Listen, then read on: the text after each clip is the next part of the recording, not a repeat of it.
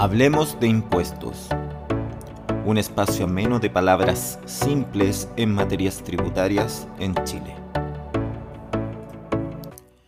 Hola, ¿qué tal? Te habla René Galindo para el podcast Hablemos de impuestos. Un espacio para acercar a las personas en materias tributarias en Chile. Si tú eres un empleado o trabajador de una empresa mediante un contrato de trabajo, entonces te interesará este episodio, donde hablaré sobre los aportes previsionales voluntarios con el fin de anticipar o mejorar tu pensión de vejez. Dado que hablaré sobre las alternativas de tributación que puedes optar sobre tales aportes, bajo un esquema general. Los instrumentos que veremos te los separo en dos grupos.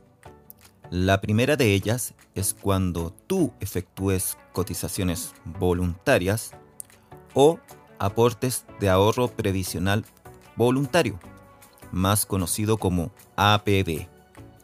Y el segundo grupo es cuando realices tus aportes mediante una APB, pero esta vez de forma colectiva. ¿Qué significa esto? Que además de tu aporte de APB a tu cuenta, también recibirás el aporte de tu empleador mediante un acuerdo conjunto. Una vez explicado la tributación de los dos grupos que te indico, te hablaré de cuándo entra en acción el famoso aporte o bono fiscal del 15% y sus efectos tributarios.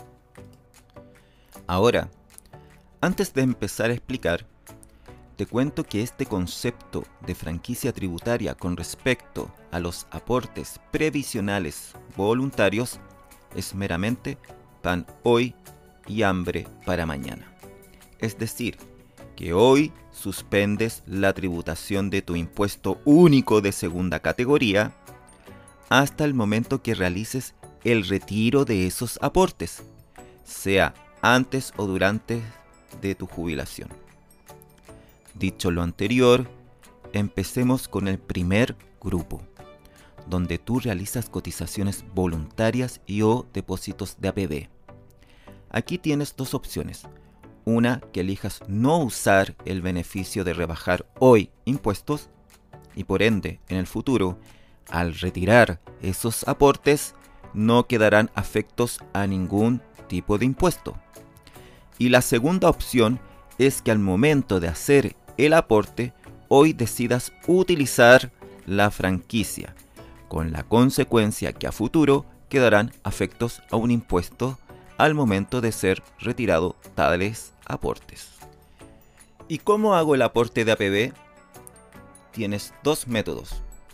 Una de ellas es que indiques a tu empleador que realice el aporte a la FP descontando al monto de tu liquidación de sueldo, donde también le indicas si quieres o no utilizar la franquicia.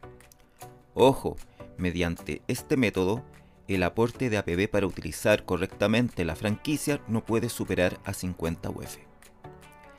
Y el segundo método es que tú realices depósitos de APB directamente a la FP o banco o institución financiera que tiene el permiso de recaudación, según corresponda, donde también deberás indicar al momento del aporte si quieres o no utilizar la franquicia. Ojo, aquí debes tener cuidado que la suma de tus aportes de la PB, tanto realizados vía empleador o que tú hayas depositado directamente al FP, no deben superar en conjunto a 600 UF en un año calendario. Ahora, te preguntarás, ¿y qué ocurre con la rentabilidad que generen cada año esos aportes? Respuesta. Las utilidades que generen cada año por este concepto tributarán solamente cuando sean retiradas, es decir, cuando sean percibidos por ti. Ahora, con respecto al segundo grupo, que son los aportes de APB colectivo, tendrán el siguiente comportamiento. Recuerda que este tipo de instrumento lo aporta el trabajador y el empleador. Veamos la parte del trabajador. Esta tendrá las mismas opciones que si realizaras aportes de APB, es decir, si ocupas o no la franquicia hoy, explicado anteriormente con las consecuencias futuras al momento de sus retiros. Ahora, con respecto a los aportes de APB que haga el empleador, serán ingresos no renta para ti, mientras no sean retirados. Y bueno, ¿Y qué pasa con las rentabilidades que genere cada año estos APB colectivo? No estarán afectas a impuesto en tanto no sean retiradas. Visto los dos grupos anteriores, ¿cuándo entran en juego el aporte o la bonificación fiscal del 15%? Esta bonificación recae solamente cuando realices cotizaciones voluntarias o aportes tuyos de APB o APB colectivo que no utilicen la franquicia tributaria al momento del aporte.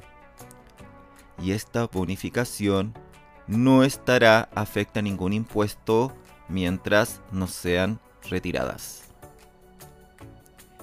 Y de estas bonificaciones de cargo fiscal, ¿qué ocurre con las rentabilidades que genere cada año, bueno, también no quedarán afectas a impuestos mientras no sean retiradas. Visto todo lo anterior, es preciso aclarar qué impuestos se afectan al momento de retirar los aportes previsionales que se acogieron a la franquicia tributaria. ¿Te acuerdas que te dije que es hambre para el futuro? Entonces, partamos que aquí hay que distinguir que retirarás tanto los aportes como las rentabilidades que esos aportes generaron, donde ambas sufren impuestos. Partamos con los aportes. Al retirar estos aportes cuando ya estás jubilado, estarán afecto a un impuesto único que oscila entre un 0 a un 40%. Ahora, si los retiros de esos aportes lo realizas mientras eres un trabajador activo, es decir, no te has pensionado, la carga tributaria de dicho impuesto único ahora oscilará entre un 3 a un 47%. Ahora, también con respecto a los retiros de las rentabilidades de esos aportes, estarán afectos al impuesto único de segunda categoría o global complementario según corresponda. Bueno queridos oyentes, doy por finalizado este episodio.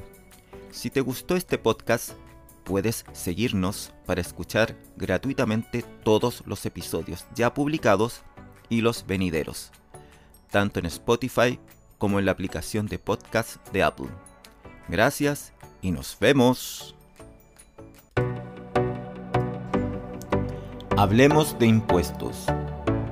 Un espacio ameno de palabras simples en materias tributarias en Chile.